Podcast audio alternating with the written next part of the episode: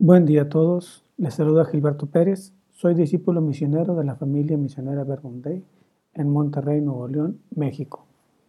Y comparto para ustedes palabras de vida el día de hoy, miércoles 10 de enero de 2024. Nos ponemos en presencia de Dios, en el nombre del Padre, del Hijo y del Espíritu Santo. Amén. Hermanos, sintámonos agradecidos con Dios por todo lo que nos da Dedicámosle el tiempo que Dios quiere para Él. No solo lo busquemos cuando no tenemos nada que hacer, busquemos estar con Él en todo momento. Busquémosle por encima de todas las cosas, porque Él es el que da sentido a nuestras vidas, porque Él es quien le da sentido a todo. El tiempo que nosotros pasamos con Él orando es lo que hace especial a nuestras vidas. Lectura del Santo Evangelio según San Marcos capítulo 1, versículos 29 al 39. En aquel tiempo, al salir Jesús de la sinagoga, fue con Santiago y Juan a casa de Simón y Andrés. La suegra de Simón estaba en cama, con fiebre, y enseguida le avisaron a Jesús. Él se le acercó y tomándola de la mano la levantó. En ese momento se le quitó la fiebre y se puso a servirles. Al atardecer, cuando el sol se ponía, le llevaron a todos los enfermos y poseídos del demonio, y todo el pueblo se piñó junto a la puerta. Curó a muchos enfermos de diversos males y expulsó a muchos demonios. Pero no dejó que los demonios hablaran, porque sabían quién era él. De madrugada, cuando todavía estaba muy oscuro, Jesús se levantó, salió y se fue a un lugar solitario donde se puso a orar. Simón y sus compañeros lo fueron a buscar y al encontrarlo le dijeron, todos te andan buscando. Él les dijo, vamos a los pueblos cercanos para predicar también allá el Evangelio, pues para eso he venido. Y recorrió toda Galilea, predicando en las sinagogas y expulsando a los demonios. Palabra del Señor. Gloria a ti, Señor Jesús. El primer paso para recibir un regalo de Dios es escucharle es escuchar su palabra. Cuando Jesús habla, siempre tiene una intención, la intención de servir, de hacer el bien a los demás y cumplir la voluntad del Padre. En el Evangelio, cuando nos dice que Jesús sana a la suegra de Simón y ésta se levanta inmediatamente para servirles, en lo personal me pone a pensar cómo se sentiría ella ya cuando recupera la salud. Seguramente se sintió agradecida y ahora valoraba la salud que ya Jesús le había devuelto en ese momento. Cuando se levantó, inmediatamente se puso a servir a quien le había dado ese regalo de la salud. Al sentirse aliviada, su vida cambia por completo. Ella, la suegra de Simón Pedro, manifestaba su alegría sirviendo. Y de esa manera, ella se daba cuenta que su vida misma puede ser una constante acción de gracias. Nosotros mismos, hermanos, podemos ver y podemos saber que nuestra vida debe ser una constante acción de gracias al Señor. Siguiendo con el Evangelio, tomando en cuenta esta acción de la sanación de la suegra de Simón, pongámonos a reflexionar qué sucede cuando nosotros nos enfermamos.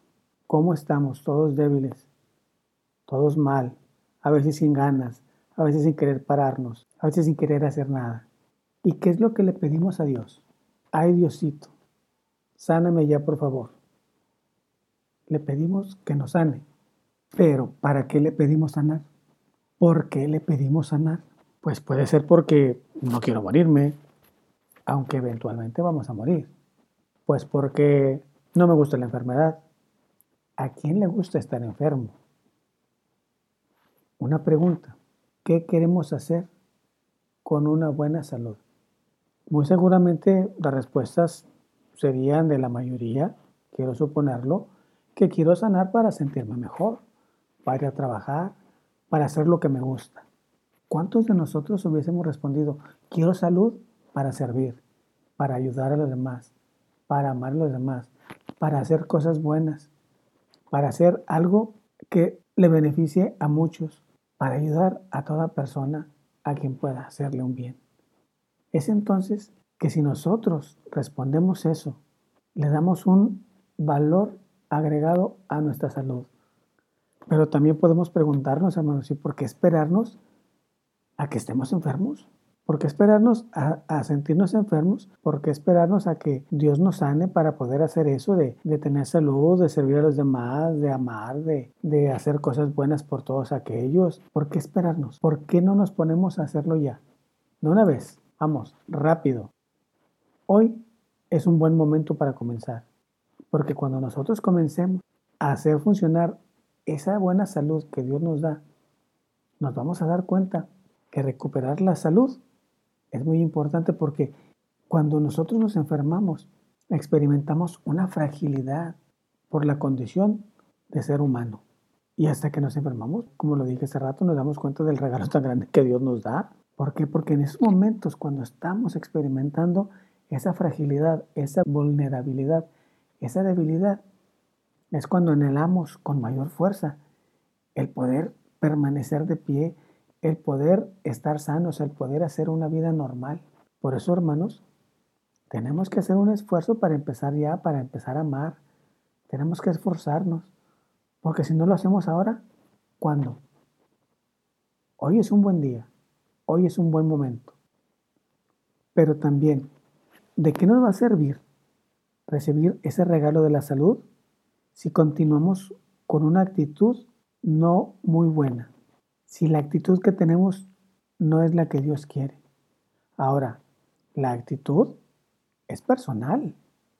Es algo que cada uno de nosotros ponemos. Es única y exclusiva de nosotros. Y Jesús no puede obligarnos a hacer algo que no queremos.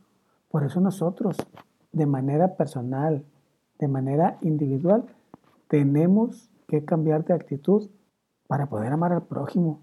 A nosotros, hermanos, la enfermedad nos impide realizar muchas cosas y una mala actitud también. Por eso cuando recuperamos la salud ya le damos un valor distinto, porque estar sano se valora de manera diferente, porque ya nos damos cuenta de que cuando la recuperamos le damos un sentido distinto. Por eso, hermanos, el día de hoy el Evangelio nos muestra los estragos que puede hacer en nuestra vida la enfermedad. Y por eso nosotros cuando con el poder de Dios nos sana, transforma la vida de quien es sanado por Él.